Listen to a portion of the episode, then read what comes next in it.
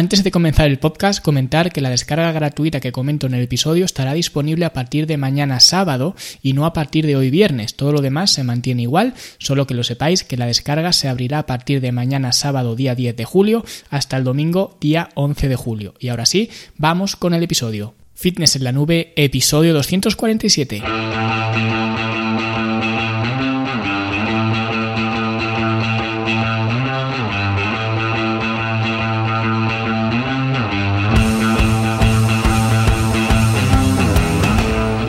Bienvenidos a todos un viernes más aquí a vuestro podcast a Fitness en la Nube donde hablamos de fitness, de nutrición, de entrenamiento y donde cada viernes, cada semana os traigo las técnicas, consejos, estrategias, trucos y como lo queráis llamar para que construyáis un mejor físico y tengáis un estilo de vida más activo y más saludable.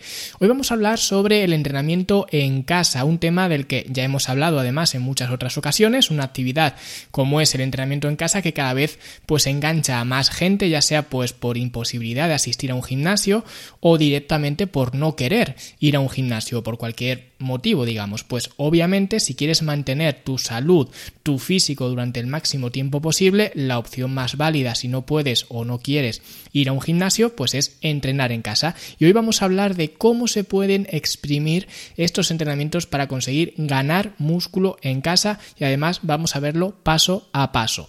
Y antes, pues hablamos como siempre de la Academia de Fitness en la Nube, ya lo sabéis, es la academia para verte mejor, sentirte mejor y rendir mejor, donde esta semana hemos continuado con el curso para planificar una fase de definición y hemos hablado de los suplementos para perder grasa, de si sirven, no sirven, cuáles son los que más evidencia tienen, cuáles son los que menos, y esa ha sido, eh, digamos, la nueva clase de la academia que de antemano os pido perdón porque entre los focos y el calor que hace, cada vez que grabo un vídeo pues me pongo a sudar ahora como un pollo, ¿vale? Porque además no quiero encender ni aires, ni ventilador, ni nada, para que no perjudique el, sonido en la medida de lo posible. De hecho, ahora mismo me estoy asando, ¿vale? Grabando el podcast. Pero bueno, lo llevaremos como podamos. Así que eso, esta semana hemos tenido esta clase nueva, así que echadle un vistazo a, pues a la clase, a los cursos, a los talleres, a toda la formación, que ya sabéis que la formación es una pieza fundamental de la academia, por eso es una academia, porque a las academias se va a aprender, ¿vale? También tenéis, por supuesto, la programación de los entrenamientos tanto en el gimnasio como en casa, que es de lo que vamos a hablar hoy, de los entrenamientos en casa. Y en definitiva, si queréis echarle un vistazo a la academia, podéis ir a fitnessenlanube.com y ahí pues lo tenéis eh, todo, ¿vale? Y ahora vamos a hablar de lo que hemos venido a hablar, que es de cómo ganar músculo entrenando en casa. Y este capítulo, este episodio me viene muy bien porque hoy justo quiero presentaros tachan, tachan mi último libro, que además se llama En forma en casa, como los programas de la academia, los que ya estéis acostumbrados a esta terminología. Es mi filosofía, digamos, de entrenamiento en casa. Es un libro que escribí durante todo el año pasado con, con la pandemia y todo esto. Y a partir de hoy lo tenéis en Amazon para todos aquellos quienes queráis leerlo. Es básicamente la recopilación de todos los conceptos que cualquier persona que quiera entrenar en casa debe tener en cuenta y todo desde la perspectiva que supone entrenar en casa, las diferencias reales que hay entre entrenar en casa y entrenar en un gimnasio comercial, los pros, los contras, las diferencias entre un gimnasio en casa y un gimnasio casero, que puede parecer lo mismo pero no lo es, los diferentes equipamientos que podemos comprar para entrenar en casa, cuáles son útiles y cuáles son una absoluta pérdida de tiempo y de dinero, es el, digamos, manual completo de todas aquellas personas que quieran entrenar en casa y además de la formación para aprender a entrenar en casa, que ya sabéis, como os he comentado antes, que yo el apartado de la formación pues le doy mucha importancia porque quiero enseñaros, quiero que aprendáis, no quiero que repitáis lo que yo hago como monigotes sin cerebro, sino que quiero que aprendáis. Pues aparte de esto también incluye dos programas de entrenamiento completos que no están en la academia son inéditos, podríamos decir, pero son los dos programas de entrenamiento que más utilicé durante esta cuarentena pasada con, mis clientes, especialmente con aquellos que no tenían absolutamente nada de equipamiento en casa y les cerraron los gimnasios, bueno, como a todo el mundo, ¿no? Y necesitaban seguir entrenando, así que utilicé muchísimo eh, estos programas, uno de ellos es el programa en forma en casa cero y el otro es el programa en forma en casa híbrido. El en forma en casa cero es para entrenar en casa, como su nombre indica, sin disponer de nada de material, con cero material, y el de en forma en casa híbrido es para entrenar en casa cuando tienes algo de material, sea cual sea este material. Por eso es diferente a los programas en forma en casa eh, clásico y en forma en casa avanzado de la academia que ya conocéis, ¿vale? Porque en estos programas de la academia, como estamos, como he dicho antes, en una academia, pues digamos que yo recomiendo un material determinado para entrenar y por tanto se utiliza ese material en estos eh, programas. Pero claro, cuando vino todo esto de las cuarentenas y demás, mis clientes, supongo que los clientes de todo el mundo, que entrenaban en, en un gimnasio, pues no estaban provistos de este material, no podía decirles que empezaran a hacer el programa en forma en casa clásico ni el avanzado. ¿Vale? Porque además es que ni siquiera se podía comprar material por ningún sitio porque estaba todo agotado. Con lo cual, pues había mucha gente que sí que tenía, eh, digamos, la disponibilidad de hacer en forma en casa clásico porque ya tenía material o porque lo pudo conseguir de alguna forma o lo que sea, pero hubo otra mucha gente que no podía acceder a más material o no podía acceder a material y nos la tuvimos que ingeniar para poder seguir entrenando y así fue naciendo el en forma en casa cero y también pues había otras personas que a lo mejor no tenían el equipamiento que yo les recomendaba pero tenían algo de material, sea el que sea aunque no fuera el material que yo recomendaba. Entonces tenían que seguir entrenando y lógicamente seguimos aprovechando ese material que ellos ya tenían. Y así fue como nació el programa en forma en casa híbrido. ¿Vale? Así que estos dos programas, digamos que no son experimentos, son programas más que testeados durante todo el año pasado y parte de este año también, y de hecho seguimos trabajando con estos programas, así que este manual no solamente tiene los conocimientos y el sistema para entrenar en casa de una forma eficiente, sino que también incluye estos dos programas de entrenamiento para tener atención más de cinco meses de programación. ¿Vale? O sea que no son dos semanas, tres semanas, cuatro semanas de, programación. Y lo mejor de todo para vosotros en este caso es que para agradeceros que siempre estéis ahí escuchando el podcast, especialmente a, aquellos que, que, lo escucháis cada semana, pues recién salido del horno, que de hecho Hace un par de semanas hubo un problema en la programación del podcast, que yo lo programé, pues como siempre, para los viernes sobre las siete y media de la tarde, y en lugar de salir el viernes, salió el sábado a las 7 de la mañana, que fue lo primero que hice cuando, cuando me levanté y vi que no se había publicado. Pero en ese tiempo vi que tenía varios mensajes de gente que me preguntaron, oye Luis, ¿qué pasa con el podcast esta semana? Es que no hay podcast, ¿qué pasa con el podcast? ¿No? Pues para todos vosotros que me escucháis nada más salir, a los que os agradezco muchísimo que lo hagáis, pues quiero tener un detalle con vosotros y así como he hecho con mis otros libros anteriores que he publicado, este libro también lo vais a poder descargar de forma gratuita desde Amazon, ¿vale? La, la versión electrónica, obviamente, no la versión física, la versión electrónica. Pero todos aquellos que queráis el libro lo tendréis para descargar gratis en Amazon hasta el próximo domingo, día 11 de julio, ¿vale? Hasta pasado mañana tenéis dos días enteros para descargarlo si es que lo, queréis, ¿vale? Totalmente gratis, sin ningún coste, como siempre, lo único que os pido a cambio es que si os gusta el libro, pues dejéis una valoración de 5 estrellas en Amazon, ¿vale? Porque es siempre, digamos, lo que os pido a todo el mundo. Si os gusta el podcast, pues valoración de 5 estrellas. Si os gustan los libros, valoración de 5 estrellas, porque es una forma de ayudarme mucho, ¿vale? Quizás no económicamente, pero yo os ayudo regalándoos este libro y vosotros me ayudáis a mí apoyando el libro. Así que por favor, si lo descargáis, no os olvidéis de poner vuestra valoración de 5 estrellas en Amazon, que eso me viene muy bien y que luego a la mayoría pues tristemente se os olvida, ¿no? Así que que no se os olvide, por favor, y todos aquellos que queráis aprender a entrenar en casa, pues ahora tenéis la oportunidad con este manual. Os repito, el nombre del libro se llama En forma en casa, así que si lo busquéis en Amazon por En forma en casa, pues supongo que lo encontraréis, supongo que estará ya indexado en, el motor de búsqueda de Amazon. Y si no, pues también podéis poner fitnesslanube.com barra casa y también llegaréis de esta, de esta manera al eh, portal de Amazon y al libro para descargarlo. ¿Vale? Pero que lo sepáis que hasta el próximo domingo lo podéis descargar gratis, es mi regalo, digamos, para todos vosotros, para que cuando estéis en la playa este verano, pues mientras estéis tomando el sol, también estéis aprendiendo a entrenar en casa. Y bueno, vamos ya a hablar de cómo ganar músculo en casa, que obviamente eso es lo que vemos a lo largo de todo el libro, pero vamos a ver cinco conceptos que, de nuevo, vienen en el libro, pero que casi nadie tiene en cuenta a la hora de entrenar en casa y vamos a verlos paso a paso. El primer paso para ganar músculo entrenando en casa es tener una programación sólida. Es decir, y esto es lo primero que vemos en el libro, los centenares de entrenamiento, o centenares o miles o incluso millones de entrenamientos que hay en casa por Internet, los gimnasios online, que ahora hay muchísimos además, que de hecho mucha gente se piensa que mi academia es un gimnasio online. Y no, mi academia es una academia, una academia es una academia y un gimnasio es un gimnasio, pues mi academia es una academia. Y lo digo porque es muy habitual que por el hecho de que alguien quiera entrenar en casa, lo que yo hago como entrenador pues es coger una maraña de ejercicios, ponerlos en orden uno detrás de otro y liarme a hacer un ejercicio, luego otro, luego otro, ahora levanto las rodillas 30 segundos, ahora hago 10 burpees, ahora descanso 15 segundos, ahora hago jumping jacks y esto es lo más absurdo que se puede hacer para entrenar ya sea en casa o en el gimnasio, pero en este caso en casa, porque no hay una programación, porque el concepto que rige tus entrenamientos haciéndolos de esta manera es la arbitrariedad. Y nunca jamás he visto a nadie que se ponga en forma, eh, ya sea en casa o en el gimnasio, me da igual, pero que nunca he visto a nadie que se ponga en forma de manera arbitraria, digamos por cuestión de azar.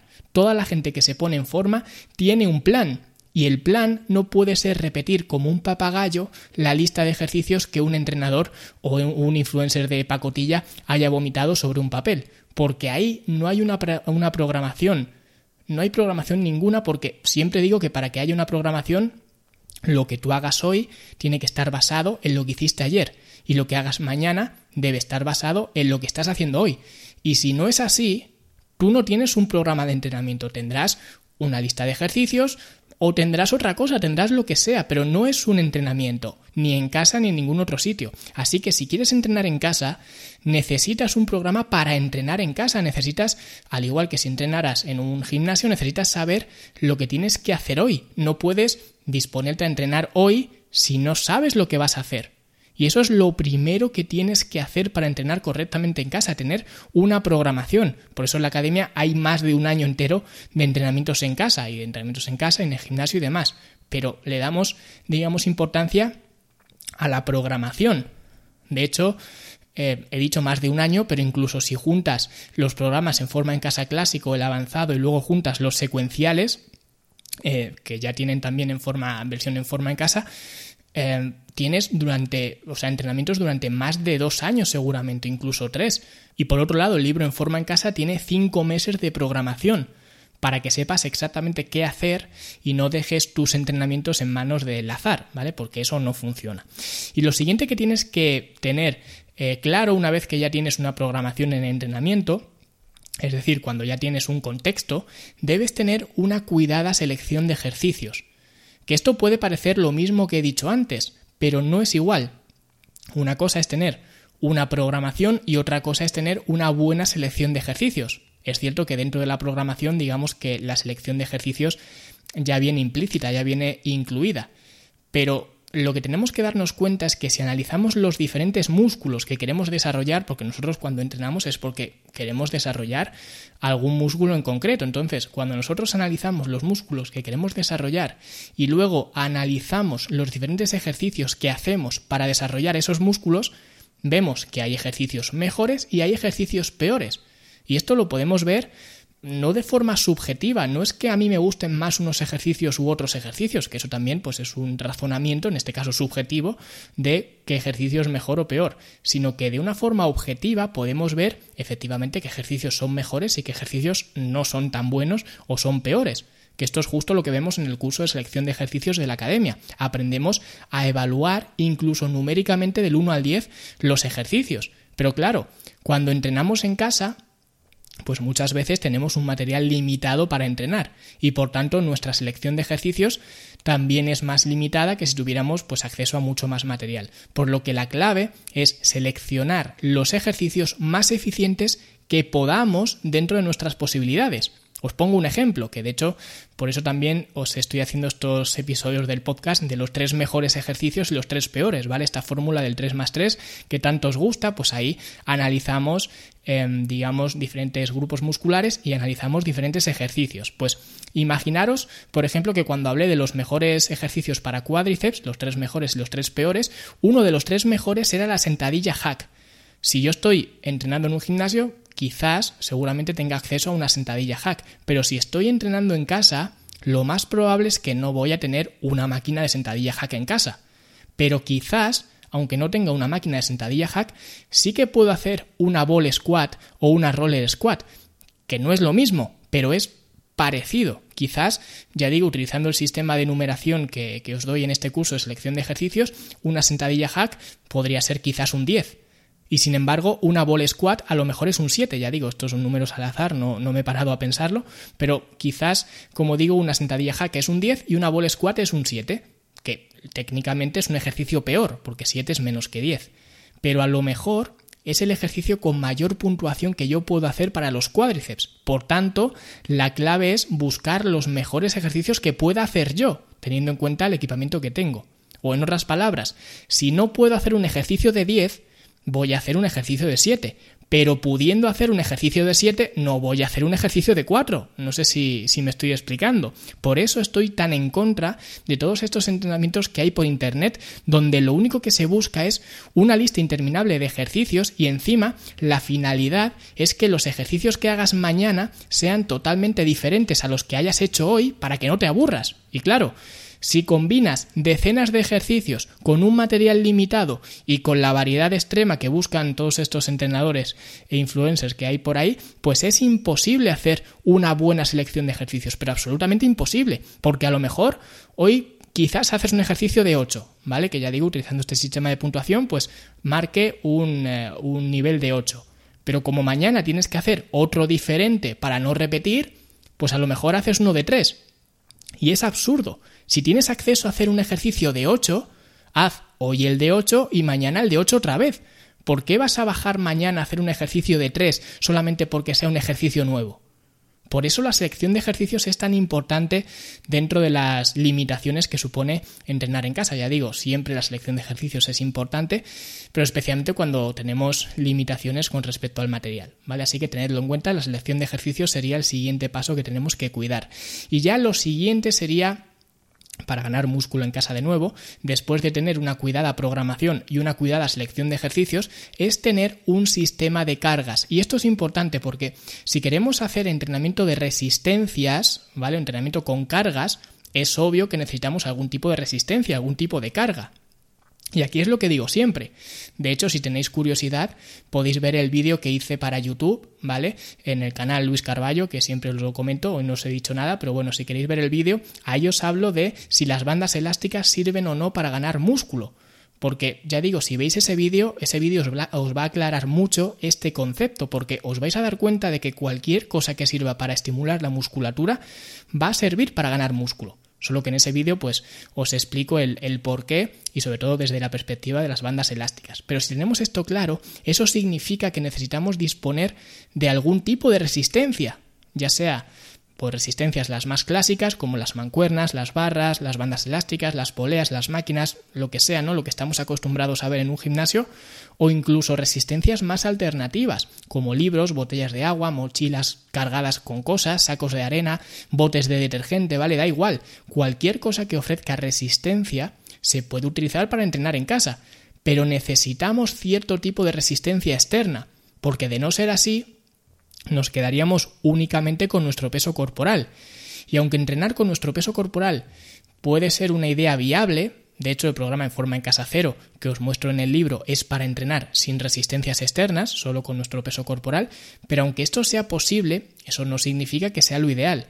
Con lo que si quieres ganar músculo en casa, quizás puedas empezar utilizando solamente tu peso corporal, pero eventualmente tendrás que meter resistencias externas. Así que escoge bien el tipo de resistencias que vas a usar, que por cierto en el libro pues hay un par de capítulos hablando de todo esto y haciendo las recomendaciones pertinentes en cuanto a la elección de, de material. Así que tened en cuenta todo esto, ¿vale? Tened en cuenta qué resistencias vamos a necesitar. Así que si ya tenemos la programación, la selección de ejercicios, las cargas, y ahora digamos que ya es el momento de empezar a entrenar. Y aquí es donde hay que abrazar un concepto que yo además repito mucho dentro de la academia, que es el de dejar de contar repeticiones y empezar a hacer que las repeticiones cuenten. ¿Y qué quiere decir esto? Pues quiere decir que mucha gente cuando ve en un programa de entrenamiento cuatro series de 10 repeticiones, por ejemplo, pues coge una resistencia la resistencia que sea, y se pone a hacer el ejercicio y se pone a contar 1, 2, 3, 4, 5, tal, tal, tal, 7, 8, 9, 10. luego deja la resistencia en su sitio, ¿vale? Las mancuernas, las bandas elásticas, lo que sea, descansa un poco y vuelve a hacer la siguiente serie. Como son cuatro series, pues ya digo, vuelve a hacer, en este caso, la segunda serie. Y haciendo eso, no me extraña que la gente piense que hacer eh, pesas es aburrido. Claro que es aburrido. Si lo más interesante que estás haciendo es contar hasta 10, que eso lo hacías en, en parvulario. ¿Cómo no va a ser aburrido? Lo que le da la chispa al entrenamiento de pesas es el factor de superación y de que cuando llegues a 10 repeticiones quieras hacer 11 y luego quieras hacer 12 y luego quieras hacer 13. Lo que pasa que, claro, en algún sitio tienes que parar porque si no estarías haciendo repeticiones infinitas. Y para eso es para lo que se usa la carga, para que sea la carga la que te detenga en un momento determinado que de hecho esto ya lo hablamos en otro episodio del podcast donde hablábamos de cuántas repeticiones había que hacer para entrenar con pesas y os expliqué el por qué se utiliza siempre en los entrenamientos de pesas en los mismos rangos de repeticiones. ¿Vale? Por tanto, la carga, ya sea que estés entrenando en casa o en un gimnasio, la carga es la herramienta que te impide sobrepasar ese número de repeticiones. En el caso de que tu programa de entrenamiento diga 10 repeticiones, pues serían 10 repeticiones, obviamente, y la carga tiene que impedirte ir más allá de las 10 repeticiones. La función de la carga es esa, es impedirte sobrepasar ese umbral. Pero lo que te lo tiene que impedir es la carga, no tu ficha de programa de entrenamiento. ¿Qué quiero decir con esto? Pues que pararte en la repetición número 10 porque tu programa de entrenamiento dice que debes hacer 10 repeticiones es totalmente absurdo e improductivo, porque debería ser la carga la que te limitara y te impidiera ir más allá de las 10 repeticiones. Y esto en un gimnasio es relativamente fácil de conseguir, porque normalmente contamos con carga virtualmente infinita. Siempre podemos meter más peso, coger mancuernas más pesadas, meter más discos o lo que sea. Pero en casa normalmente no. Normalmente la resistencia es más limitada. Por lo tanto, a lo mejor, aunque mi programa de entrenamiento diga que debo hacer 10 repeticiones, si yo no tengo la carga suficiente para hacer 10 repeticiones, para limitarme a hacer más de 10 repeticiones, ¿cuál es la solución? Pues lo que he dicho antes, no contar repeticiones, sino hacer que las repeticiones cuenten. Y si veo que llego a la repetición número 10 y sigo entero, todavía no me rechinan los dientes, no se me achinan los ojos, no me tiemblan los brazos o las piernas o lo que sea que esté trabajando, pues sigo haciendo repeticiones hasta que no pueda más. Eso es hacer que las repeticiones cuenten a diferencia de contar repeticiones. Y como digo, esto vale tanto para casa como para el gimnasio, pero obviamente en el gimnasio la solución parece estar clara. Si veo que esto me ocurre, pues oye, meto más peso y ya está. Pero en casa, si no tengo más peso, eso lo único que significa es que tengo que hacer más repeticiones. Y vas a ver como cuando empieces a sentir las repeticiones de verdad, ya no te parece tan aburrido el entrenamiento, estoy seguro. Te podrá parecer, no sé, sádico o lo que sea, pero no aburrido. Y lo digo porque hay gente que lleva cinco años entrenando y todavía no sabe lo que es llegar al fallo en una serie, porque se deja llevar por contar repeticiones en lugar de hacer que las repeticiones cuenten, ¿vale? Al cuerpo le da igual que hagas 10 repeticiones, hagas 12 o hagas 15. Lo que le importa al cuerpo es que esas 10, 12 o 15 repeticiones cuenten y sirvan para algo. Y ya el último paso una vez que conocemos todo lo anterior, lo siguiente que debemos conocer si queremos ganar músculo en casa es conocer las formas alternativas de progresión, que curiosamente son formas de progresión que pocos entrenadores conocen y que en un gimnasio conocerlas o no tampoco tiene mucha importancia, por lo que he dicho antes, porque siempre tienes acceso a más peso, a más carga. Por eso casi todos los entrenadores en cuanto te ves que puedes con un peso, te dicen que vayas a por un peso mayor, porque para ellos la única forma que existe de progresión es mover más y más peso. Pocos entienden, digamos, la implicación, por ejemplo, de las palancas mecánicas, la importancia de la base de apoyo, de la estabilidad, etcétera, etcétera. Y claro, si entrenas en un gimnasio, puedes camuflar esta falta de conocimientos metiendo más y más peso, pero si entrenas en casa con unas cargas limitadas, es estrictamente necesario que conozcas cuáles son las formas alternativas de progresión, que de hecho en la academia ya hay un curso desde hace muchísimo tiempo, desde hace más de un año incluso, eh, con este nombre de formas alternativas de progresión así como en el libro de En forma en casa, pues también las explico, porque este libro, como os he dicho, es el manual que lo tiene todo para enseñarte a entrenar en casa, así que lógicamente también incluye las formas alternativas de progresión. Y estos serían los cinco pasos. El primer paso sería tener un programa de entrenamiento cosa que parece obvia, pero que es el eh, primer paso que mucha gente ni siquiera tiene. Lo siguiente sería cuidar la selección de ejercicios. Lo siguiente, el tercer paso sería tener un sistema de cargas externas. El cuarto paso sería dejar de contar repeticiones y empezar a hacer que las repeticiones cuenten. Y ya por último sería conocer las formas alternativas de progresión. Con estos cinco ingredientes vais a conseguir mejorar muchísimo vuestros entrenamientos en casa. Y los que queráis saber eh, paso a paso cómo hacerlo, pues o bien tenéis la versión más práctica de aprendizaje como es la academia, que siempre os digo, o también la versión más teórica y digamos específica de cómo entrenar en casa con el libro en forma en casa que os recuerdo que hasta el próximo domingo lo tenéis disponible gratis solamente a cambio de vuestra pequeña valoración para que me hagáis saber qué pensáis de este libro y de momento solo está en versión digital pero muy pronto estará también en versión física en versión papel vale ya os iré comentando por aquí cuando salga. Y lo dicho aprovechad este regalo los que escuchéis el podcast este fin de semana hacedme saber qué os parece el libro y sobre todo espero que lo implementéis porque para eso os he incluido además de los conceptos necesarios para aprender a entrenar en casa, también pues os he metido los programas para que apliquéis los conceptos, por lo que es un libro que, al igual que mis libros anteriores, espero que os ayude muchísimo, en este caso a entrenar en casa y sobre todo a hacerlo bien. Así que muchísimas gracias a todos los que os descarguéis este libro, más gracias aún a quienes me apoyéis con una valoración positiva y muchísimas gracias como siempre a todos vosotros por vuestros me gusta, comentarios, por inscribiros en la academia y por todo lo demás. Hoy no voy a daros más la lata, espero que disfrutéis el libro y nosotros nos escuchamos como cada viernes, verano incluido, la semana que viene. Hasta luego.